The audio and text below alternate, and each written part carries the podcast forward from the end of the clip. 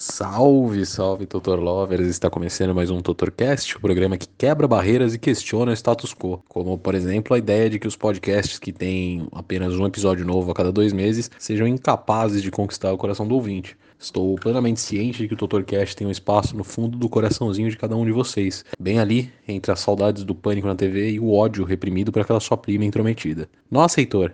Mas você não disse que tentaria publicar os episódios com certa regularidade? Sim, é verdade, eu disse. E é exatamente por isso que os fenícios possuíam um ditado na linha de nunca confie em jovens imigrantes calvos de 23 anos de idade ou algo nesse sentido. Vocês me desculpem, mas eu não posso e não serei culpado pela falta de cultura e pelo fracasso do sistema educacional eurocêntrico com vocês. Heitor, você bem que avisou que o programa talvez não tivesse a regularidade que desejávamos e que você não era confiável. Por outro lado, ao efetivamente não entregar o programa com a regularidade desejada, você acabou cumprindo o que disse e, portanto, passou a ser um pouco confiável. Como saber se suas promessas de não cumprir suas promessas efetivamente serão cumpridas? É... Essa é uma boa pergunta, mas eu devo confessar que eu me perdi um pouco. É claro que o fato de eu não ter entendido a pergunta não me impede de apreciar a beleza estética pós-irônica do que me foi colocado aqui nesse momento. Tor, todos nós sabemos que você não tem emprego, amigos, namoradas ou interesses pessoais. O que você fez durante todo esse tempo? Pois bem, cara, Dr. Lover, se isso também te deixa curioso, hoje é seu dia de sorte. Eu sei que pode não parecer um dia de sorte para você, ouvinte que está nesse exato momento num trem lotado da linha 9 da CPTM, sendo amassado, espremido, tocado por todos os lados e profundamente perturbado com o fato de até que tá gostando desse contato físico depois de tantos meses em isolamento. É... Perdão, eu, eu acho que eu acabei me perdendo um pouco no meu próprio raciocínio. De qualquer forma, dar satisfação pelo meu sumiço é exatamente o que me motivou a gravar esse episódio. Ao longo das últimas semanas eu recebi manifestações de apoio e preocupação de ouvintes ao redor de todo o mundo. Alguns tutor lovers no Brasil me enviaram mensagens através do Instagram, do ICQ, do OkCupid. Alguns tutor lovers portugueses me ameaçaram com paus, pedras e bolinhos de bacalhau velhos. E teve até alguns tutor lovers colombianos que acharam que uma uh, boa ideia seria protestar contra a falta de episódios novos e novos conteúdos aqui neste programa maravilhoso, mas a coisa parece que saiu um pouquinho do controle por lá. A verdade é que eu estive um pouco ocupado com algumas coisas nas últimas semanas, ou na verdade estive buscando me convencer de que eu estava ocupado, como forma de me distrair da culpa por deixar os meus tutor lovers na mão mas isso me parece um pouco papo para terapia e eu tenho mais do que claro para mim mesmo que eu não entregaria os meus segredos e sentimentos mais íntimos a um indivíduo que ativamente escolha ouvir o Totorcast no tempo livre. Todo respeito aí para vocês. Com o que vocês têm ocupado então, Totor? É, essa é uma excelente pergunta é, de um dos nossos dezenas aí de convidados aí que estão no meu quarto nesse momento. Desde a publicação do último Totorcast, eu me dediquei ao meu outro projeto, um podcast sobre motociclismo, cerveja e tatuagens, e eu também estive criando desculpas e mentindo para mim mesmo para não trabalhar num projeto de livro infantil que eu tenho na cabeça e que tem potencial para ser tão icônico quanto a Turma da Mônica ou a Turma do Seninha. De qualquer forma, talvez isso seja até um favor que eu faço pro mundo. Eu também estive ocupado vencendo diversas brigas de rua, todas contra caras muito fortes amedrontadores, mas nunca mais bonitos que eu. É, mas infelizmente os registros dessas brigas também se perderam, o que talvez seja um motivo para vocês colocarem a mão na consciência e pararem de tirar sarro de quem opta pela graduação em biblioteconomia depois de acertar apenas 22 questões na FUVEST. Após o último Tutorcast, publicado em 26 de março desse ano, eu estive sob suspeita de Covid-19 duas vezes, apesar de não sair de casa. Jurei de pé junto que tive sintomas e indícios de tumores malignos em oito partes diferentes do meu corpo e tive um diagnóstico aí confirmado de hipocondria. Pode parecer estranho para você, Dr. Lover, que ouve esse episódio me admira enquanto figura pública, pensador independente ou a mão da porra, mas eu devo admitir que eu talvez seja um pouquinho ansioso. Eu também participei de alguns torneios de xadrez aqui em Portugal nas últimas semanas. Em um deles eu fui jogar em uma amável cidadezinha chamada Lourissal, e juro de pé junto que eu podia ouvir galinhas cantando ao fundo enquanto eu estava sentado no tabuleiro. No fim das contas eu ganhei a partida e cheguei à conclusão de que as galinhas talvez tenham me dado sorte pelo sim, pelo não. A partir daquele momento eu passei a carregar comigo um galináceo para todos os lados. O Horácio esteve comigo até a semana passada, mas chegou à conclusão de que não se via seguindo carreira naquilo e queria explorar suas paixões. Se matriculou no curso de marketing digital e perdeu uma grana com Bitcoin na última semana. Essa família dele tá bem e por enquanto é isso que importa.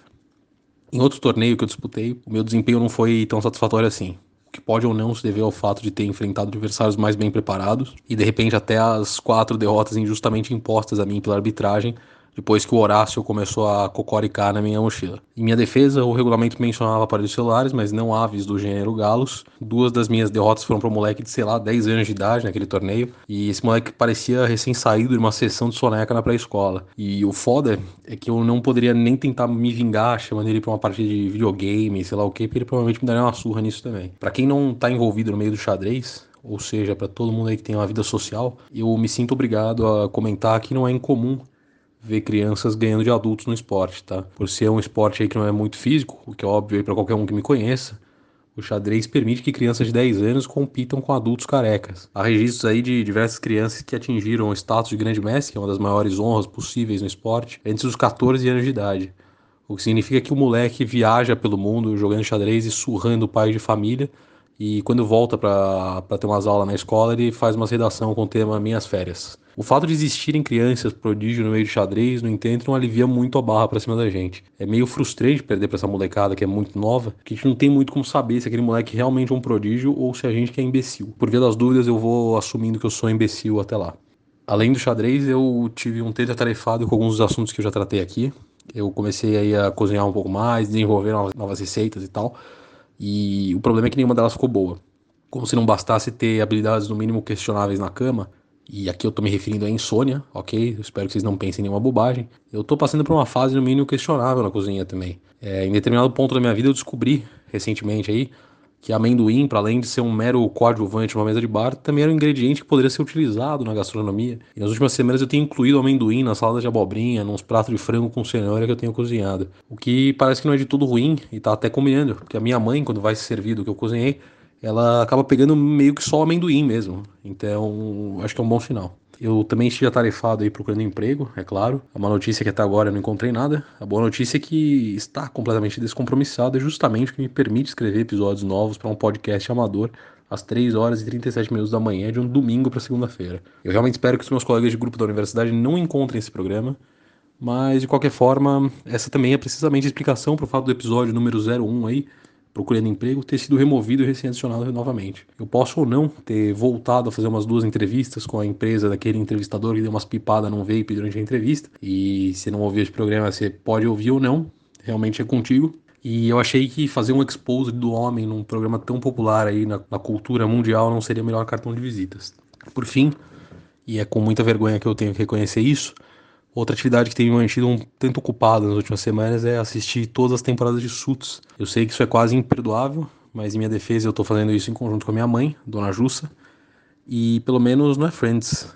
E, mas é engraçado, eu acho curioso, porque assistir Suits dá uma vontadezinha na gente de largar tudo, cursar direito, virar um advogado foda. Quase como se aguentar umas aulas de direito civil fosse automaticamente nos garantir ali aquele topete do personagem principal, o Harvey Specter, e uma secretária ruiva muito bonita eu acho que para a série ser menos enganosa para os telespectadores mais jovens que estão em fase de vestibular ainda são muito influenciáveis, seria interessante uma boa parte dos episódios ser um pouco mais realista, dedicada aí ao preenchimento de protocolos e documentos estúpidos e a visitas à 13 terceira vara do trabalho de Itapevi. Eu estou trabalhando no roteiro disso e devo ter novidades em breve aí, assim que o Marco Nanini aceitar o meu convite para fazer um papelzinho interessante ali na série. Por enquanto é só, assim, né, Dr. Lovers, eu também senti aí muita falta aí de todos vocês, principalmente de uns, mais do que de outros. Espero poder voltar a gravar o programa com um pouco mais de frequência. Eu vou me dedicar, vou me esforçar muito para isso, graças a Deus. E se Deus quiser, a gente vai sair com os três pontos na semana que vem também. Agora eu vou responder as perguntas dos ouvintes. Se puder aí compartilhar esse programa com seus amigos, stories aí e tudo mais. É, vamos tentar fazer o programa bombar. Que aí vai ter mais gente enchendo meu saco para gravar episódio novo e tal. E aí a gente faz um tutorcast aí um pouco mais um pouco mais frequente, hein? O que, que vocês acham? Ideiazinha boa, hein? Ô, oh, que ideiazinha boa, hein? que ideiazinha boa. Beleza, vamos para as perguntas aí, vai.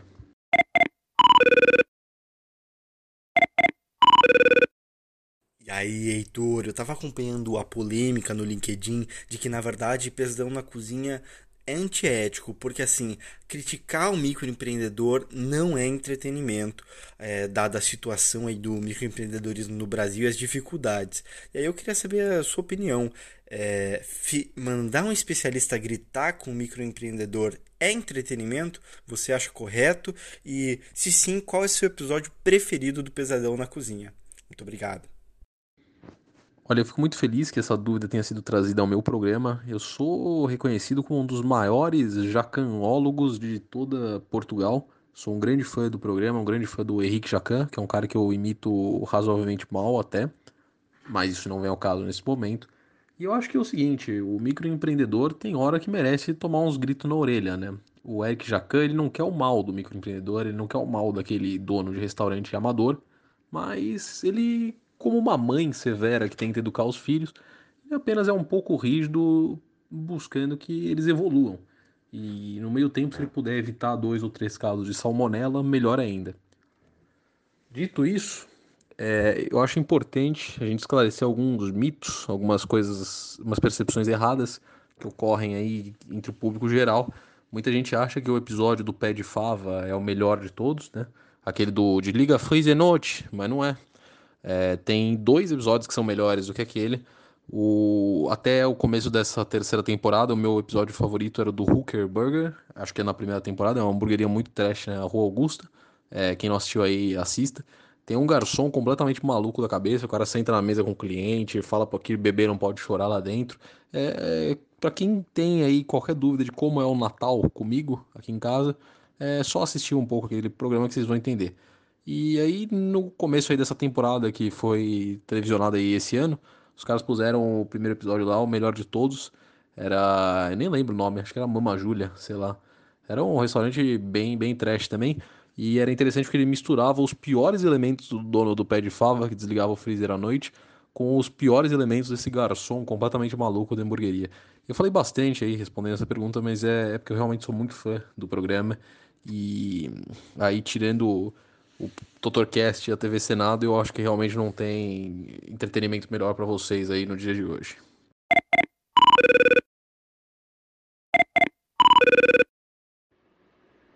E aí, Totor, tudo bom? É, eu sou um fãzão do TotorCast e é por isso mesmo que eu tô vindo aqui te convidar para um investimento que você não pode perder. É só você fazer um depósito de 50 mil reais na minha conta eu te garanto o retorno de 50% ao mês em Bitcoin. Cara, eu adoraria entrar nessa, mas por motivos que no momento, até por questões judiciais, eu não tô podendo. Não vou estar tá podendo revelar. E eu tô numa fase da minha vida que eu não tô podendo perder dinheiro. Né? É, em qualquer outra fase até que seria mais tranquilo. Mas realmente a fase que eu tô tá muito difícil. Não tá dando pra dar bobeira, não. Então, fica pra uma próxima aí. Mas quem, quem tiver interesse em investir uma grana aí com esse meu amigo, se puder depositar na minha conta, eu faço aí o meio de campo sem nenhum problema, tá bom?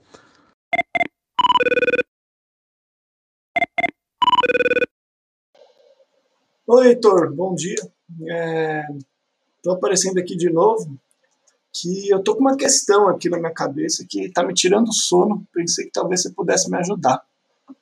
Então, é o seguinte, cara. É, eu tenho dois gatos, o Pet e o Repete. Só que o Pet ele fugiu.